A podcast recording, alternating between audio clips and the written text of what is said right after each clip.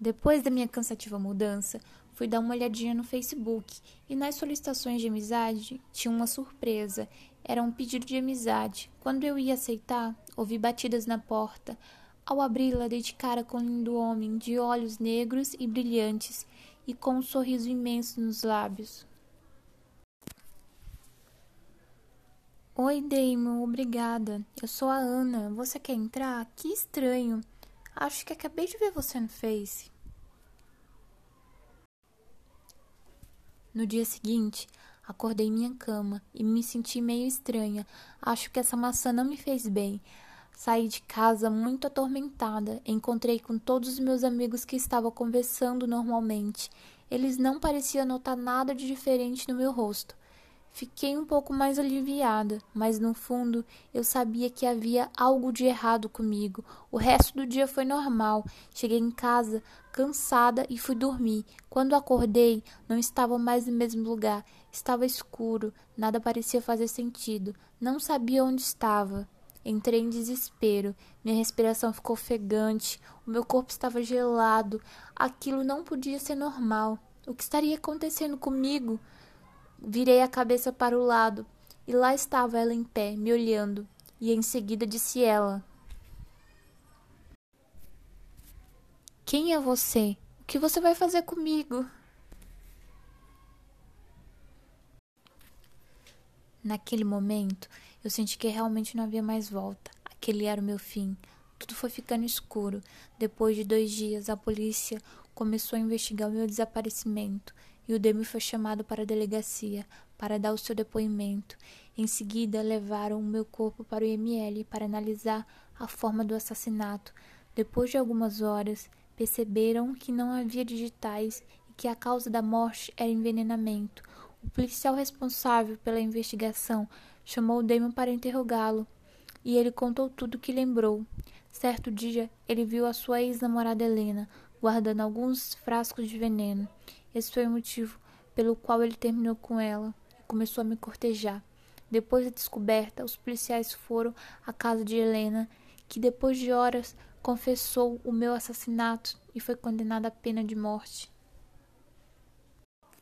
Naquele momento, eu senti que realmente não havia mais volta. Aquele era o meu fim e tudo foi ficando escuro. Depois de dois dias, a polícia começou a investigar o meu desaparecimento e o Damon foi chamado à delegacia para dar o seu depoimento. Em seguida, levaram meu corpo para o IML para analisar a forma do assassinato. Depois de algumas horas, perceberam que não havia digitais e que a causa da morte era envenenamento. O policial responsável pela investigação chamou Damon para interrogá-lo. Ele contou tudo o que lembrou. Certo dia, ele viu a sua ex-namorada Helena guardando alguns frascos de veneno, e esse foi o motivo pelo qual ele terminou com ela e começou a me cortejar. Depois da descoberta, os policiais foram à casa da Helena, que depois de horas de conversa confessou meu assassinato e foi condenada à pena de morte. Como você é tola, você come tudo que as pessoas te dão. Aquela maçã estava envenenada. Eu segui o Damon e percebi que ele estava interessado em você. Ai, que ódio! Ele já havia curtido todas as suas páginas e fotos nas redes sociais. Isso me deixou furiosa. Eu sou a Helena, a ex-namorada do Damon, e quando eu descobri que ele ia entregar aquelas maçãs para você, eu as envenenei e coloquei uma quantidade muito grande de veneno. Você vai morrer. Na vida temos certezas de duas coisas: o nascimento e a morte. Como Ana Salvatore poderia imaginar que morreria dessa trágica maneira?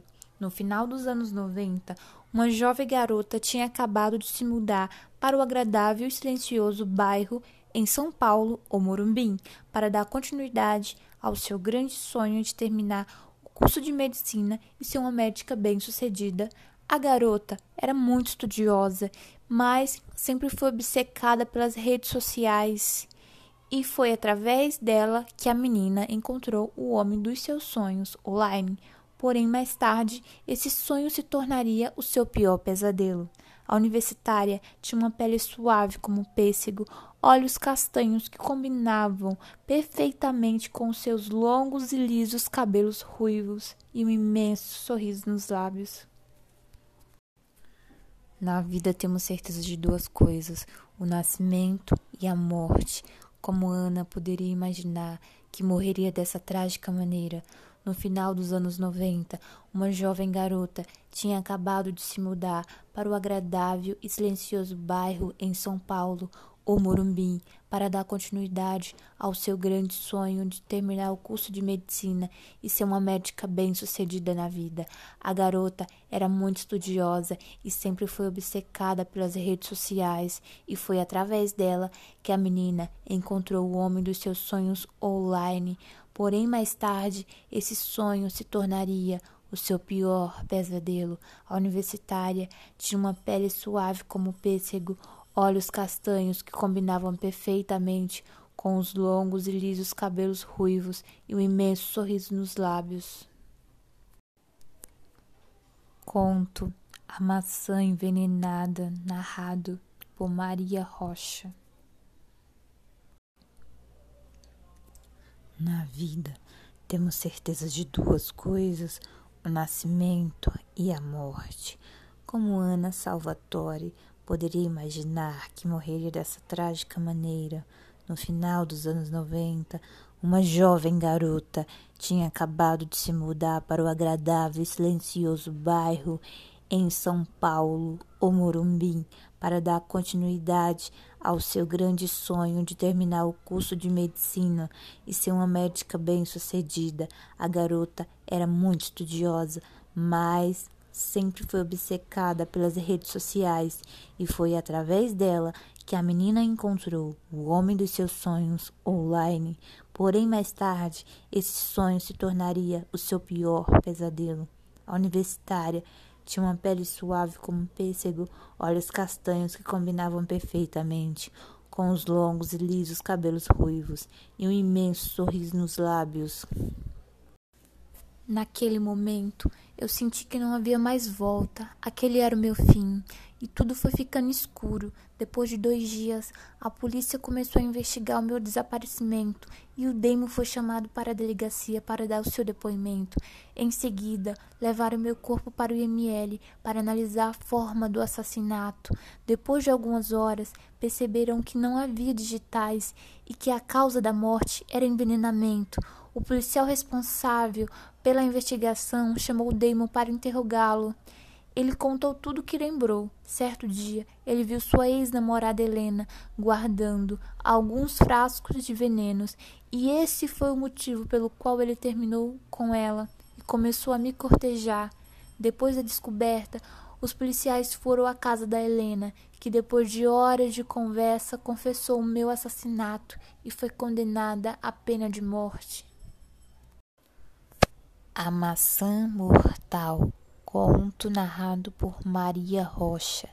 Na vida temos certeza de duas coisas: o nascimento e a morte. Como Ana Salvatore poderia imaginar que morreria dessa trágica maneira? No final dos anos 90, uma jovem garota tinha acabado de se mudar para o agradável e silencioso bairro em São Paulo, o Morumbi, para dar continuidade ao seu grande sonho de terminar o curso de medicina e ser uma médica bem-sucedida.